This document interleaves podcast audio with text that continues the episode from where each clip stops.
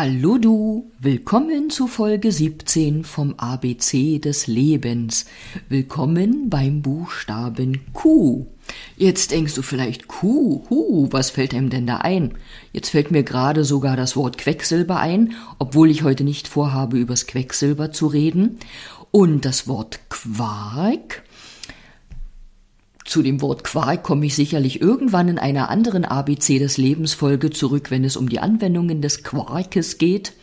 Oder wenn ich nochmal erinnere, wie kühlend ja der Quark wirkt in unserem Körper, wenn wir ihn essen, als auch wenn wir ihn aufs Knie tun. Und bei Quark fiel mir auch noch das Quaken des Frosches ein. Und hier auf meinem Notizzettelchen in meinem kleinen Notizbüchlein, da steht das Wort Qi. Qi wie im Qigong.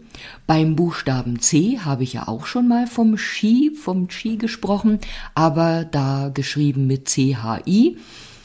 Wie zum Beispiel im Wort Tai Chi und beim Qigong schreibt man das Qi mit Q und I beides möglich. Und das Wort Querdenker steht hier auf meinem Notizzettel. Jetzt ähm, wird mir auch bewusst, wenn ich das hier ausspreche, es ist ja so ein Wort, was in den letzten Jahren auch gar nicht so selten zu hören war und leider Gottes auch so ein, ja, für manche Beigeschmack hat.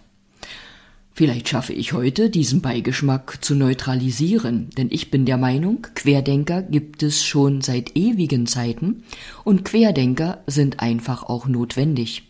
Gäbe es keine Querdenker, keine Menschen, die auch mal querdenken, statt immer nur in vorgetretenen Spuren und Pfaden oder Gedankenlinien bleiben, gäbe es doch vermutlich weniger Veränderung auf der Welt, weniger Entdeckungen, neue Erkenntnisse und weniger Neuerung und Überholung überholter Gedankenmuster. Und mindestens in Gedanken sind wir Menschen freie Menschen. Und niemand hat das Recht, dir deine Gedanken zu verbieten. Und wenn dir ein Gedanke kommt, eine Idee, eine Überlegung, dann hat die mit Sicherheit auch ihren Sinn. Und wenn du vielleicht irgendetwas im Leben siehst, erfährst, hörst und du für dich da aber anders denkst, dann ist das meiner Meinung nach vollkommen in Ordnung.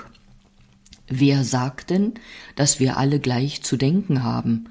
Es ist doch auch nicht so, dass wir alle das gleiche Lieblingsessen haben, wir haben auch nicht alle die gleiche Lieblingsfarbe und äh, lieben Gott sei Dank auch alle nicht den gleichen Menschen, auch wenn wir uns alle im weitesten Sinne lieben sollten, unter dem Aspekt der allumfassenden Liebe.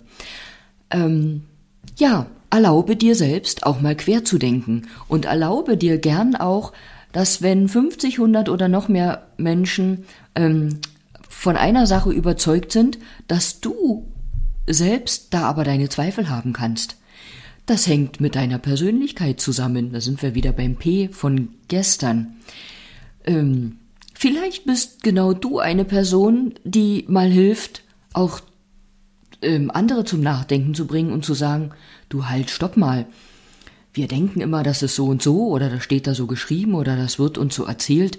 Ist es denn wirklich so? Und das ist parallel dazu auch wieder Bewusstseinstraining oder Bewusstwerden.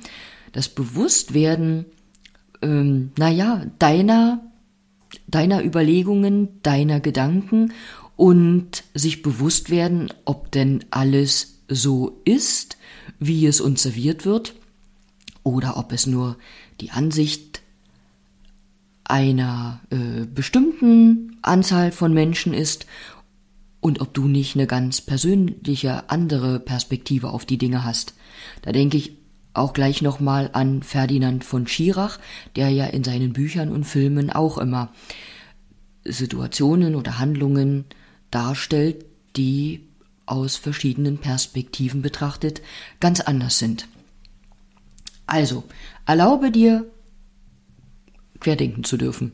Das kann auch in den alltäglichen Dingen zu Hause zu sein zu, zu Hause so sein.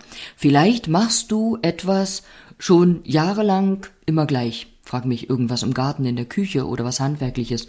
Und plötzlich schießt da ein Gedanke in deinem Kopf quer und sagt, Mensch, lass uns das doch mal anders probieren. Das ist doch in Ordnung und das ist im Kleinen genauso in Ordnung wie im Großen.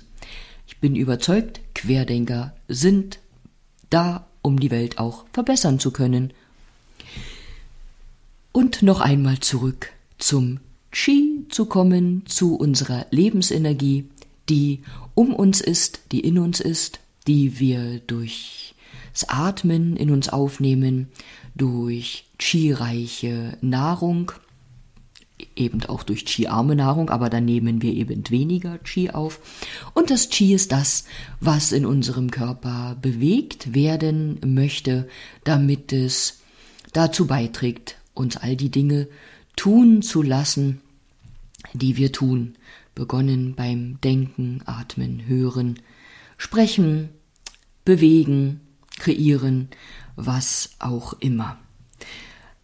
Ich möchte an dieser Stelle nochmal erinnern, dass wir alle achtsam mit unserem Qi umgehen dürfen, so wie du vielleicht auch achtsam mit dem Inhalt deines Kühlschrank umgehst oder mit äh, deinem Geld oder wie du achtsam mit deinem Auto umgehst, mit deinem Werkzeug, mit deiner Kleidung.